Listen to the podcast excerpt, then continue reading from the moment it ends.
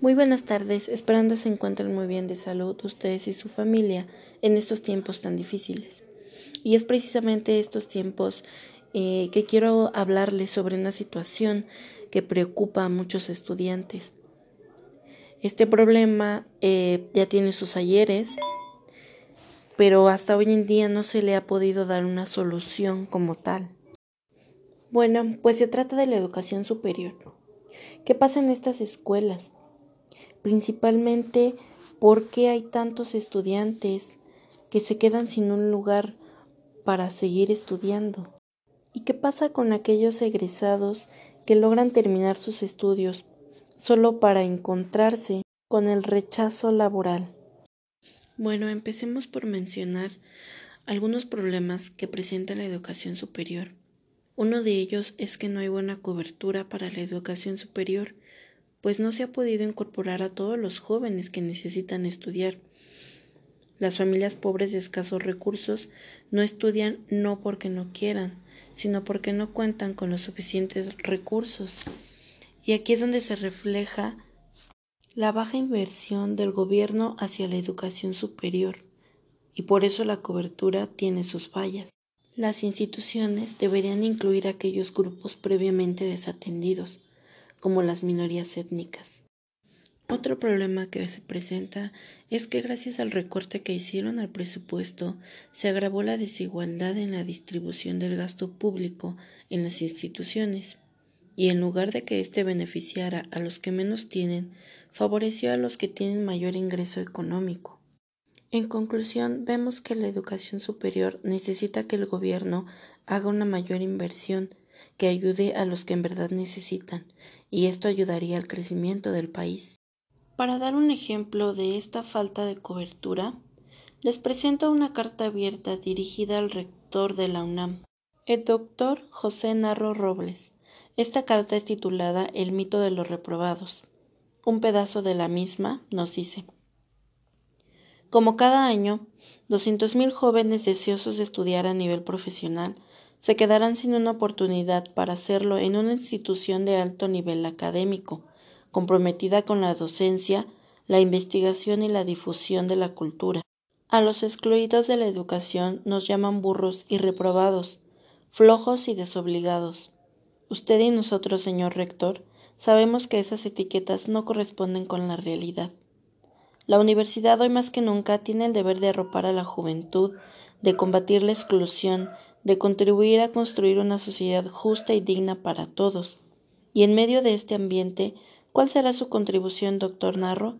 ¿No debería usted desmentir a quienes califican el problema de la falta de cobertura como una diferencia entre reprobados y no reprobados? Porque usted y nosotros sabemos que en el concurso de selección no hay quienes pasan el examen, sino que sencillamente no hay lugares suficientes. Ahora bien, ¿qué pasa con estos estudiantes que sí logran obtener un lugar en estas escuelas públicas o que incluso logran costear una matrícula en universidades privadas? ¿A qué problemas se enfrentan estos egresados al momento de incorporarse a la vida laboral? Uno de los problemas que enfrentan estos egresados es que las empresas no están dispuestas a asumir el costo de una persona a la que deben capacitar y que al mismo tiempo carece de ciertas habilidades que no suelen aprenderse en la academia. Y es por eso que hay muchos jóvenes recién egresados que no consiguen empleo. Muchos de los puestos más difíciles de cubrir en México requieren de una capacitación adicional que las empresas tienen que cubrir su costo, y además son de especialización intermedia, es decir, no requieren de un título universitario. A todo esto, lo que vemos es que las empresas lo que piden son técnicos y no profesionales, pues no le dan la suficiente importancia a lo que es la formación profesional, no lo plantean como base en el futuro, pero tanto técnicos como profesionales son importantes. Entonces, el gobierno debería invertir en educación superior para tener un país con una buena estructura. Desde hace ya varios años, el fenómeno de la falta de técnicos calificados se ha venido presentando entre los empleadores mexicanos. La principal razón es que es difícil certificar habilidades técnicas fuera de la educación tradicional de las universidades.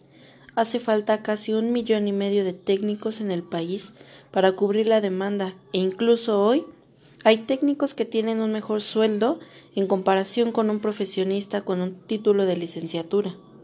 Para entrar en la conclusión, mencionamos los problemas fundamentales de esta formación, principalmente que hay una cobertura insuficiente, pues se debería de fomentar más la inclusión, ya que se desatiende la educación indígena rural. Y gracias a esta desigualdad es que hay una deserción y un abandono escolar que esto repercute en que solo un 30% de la población sea partícipe de esta educación. ¿Y qué estrategias educativas se pueden dar como solución a estas problemáticas?